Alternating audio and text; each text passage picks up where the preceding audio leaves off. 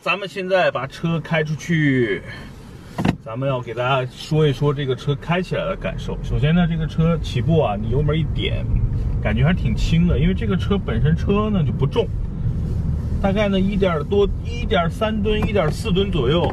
然后如果说你想急加速，或者说想要那种特别快的加速，我倒是建议大家可以试一下挂到 L 档，然后把油门踩到底，那种感觉是挺爽的。第二呢，就是这个车隔音啊，刚才说了，整个车的隔音其实是不错的，基本上能够达到十几万轿车的这么一个水平。但是啊，和我上次开的这个呃探界者一样。受限于它用的这个马吉斯的轮胎啊，这个轮胎噪音确实有点大。好在呢，这个车呢，这个轮胎便宜，所以日后比如说这个啊，你是爆开了呀，还是这个轮胎的更换啊，成本呢相对来说比较低。但是胎噪呢会稍微大了一点。如果比较在意的话，可以回来买一个相对来说静音一点的轮胎，这样的话整个车的这个隔音和噪音会控制得更好。另外呢，要说一点呢，就是这个车的加速，因为我这两天开这个车呢，明显感觉车其实特别好开。嗯，我心里边现在有一个，就下了一个决定，就是如果说以后有很多朋友想买车，十万块钱让我推荐，我原来都推荐飞度，为什么呢？我觉得推度飞度的这个动力啊、变速箱啊，包括空间呢比较实用。我现在不会推荐飞度了，为什么？从轿车的开起来的质感上，这个车要比飞度好。第二呢，整个变速箱非常清晰，而且就感觉跟开这个 CVT 的变速箱一样，无级变速，不会有什么换挡上的这种顿挫感。另外呢，就整个车高级的质感，飞度真的就是一个十万块钱，然后噪音比较多，底盘的悬架比较稍微来说相对廉价的那么一种感觉的这个车。你会觉得哎不错呀，十多万的车啊，就是这个感觉。飞度呢就是十万块钱以内的车，哈哈，就是这么个这么大的一个差别。另外呢，从空间的利用上，从后备箱载物的能力上，这个车要比飞度好。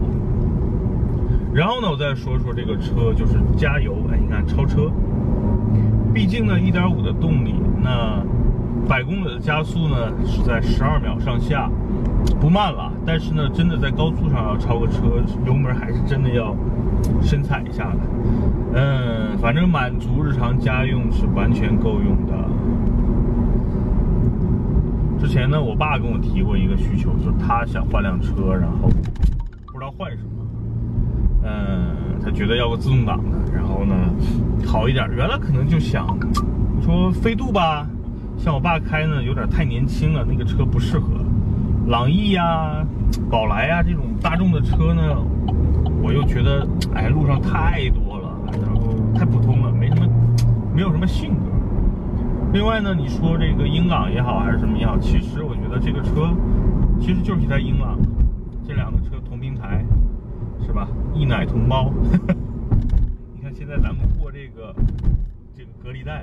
整个底盘不会说特别松散，特别好，特别是真的是一辆高级车的这种底盘的这种过隔离带的这种感受，很好啊。所以呢，我觉得从高级感上，从价格上，再到整个空间上，我觉得给我爸买一台非常合适。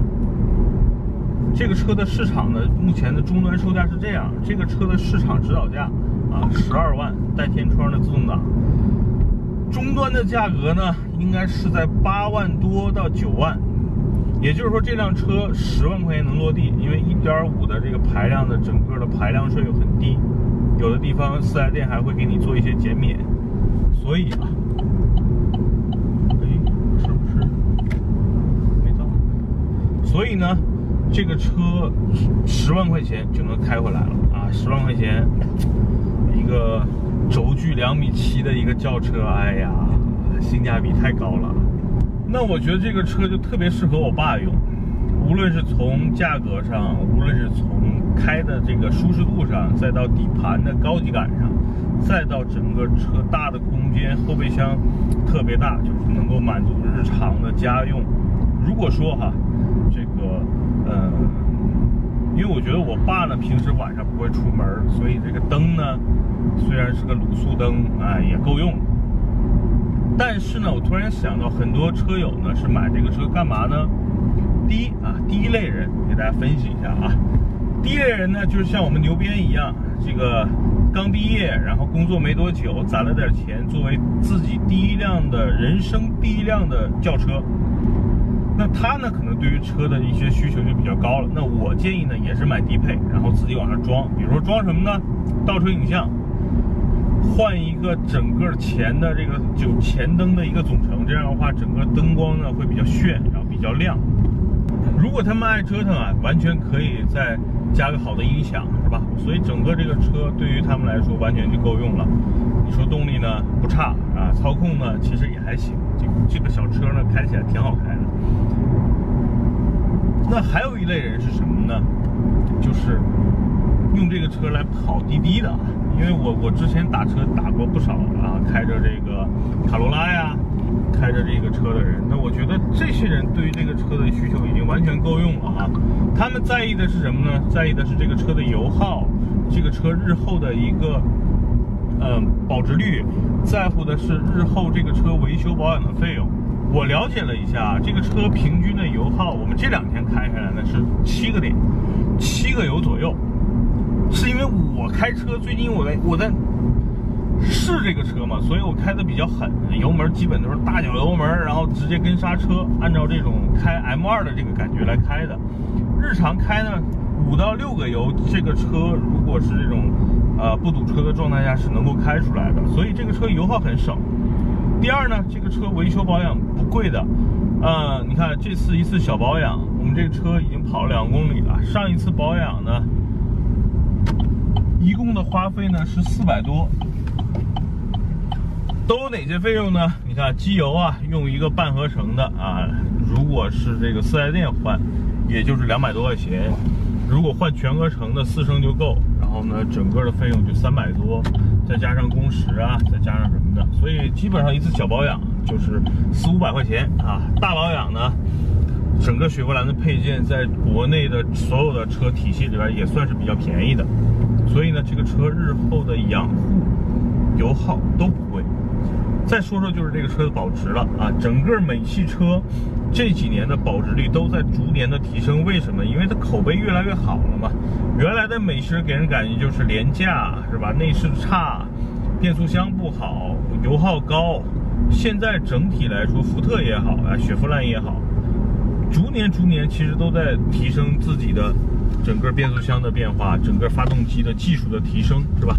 所以呢，整个目前美系车的保值率越来越高，已经接近了像德系车啊，比如说像朗逸啊这些车的一个保值率了。所以，呃，如果是这些车友想买这个车，也是完全没有问题的。所以这个车我特别适合三类人。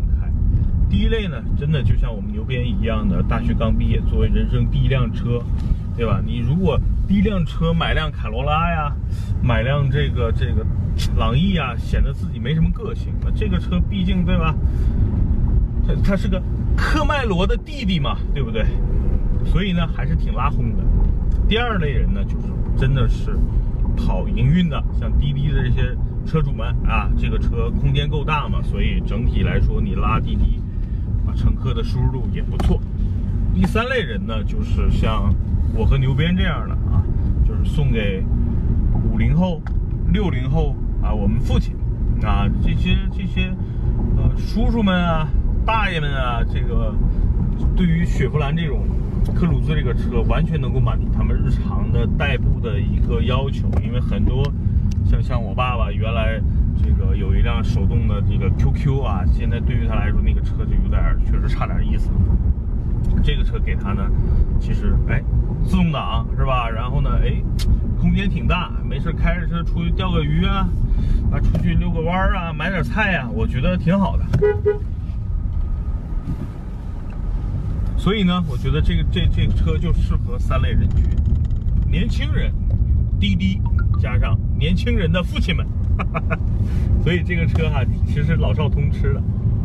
这个车整体的定位呢，就是一个呃，定位它就是一个性价比非常高的紧凑级的一个家轿啊，所以。关注性价比，关注这个雪佛兰这个品牌啊，其实这个车特别适合。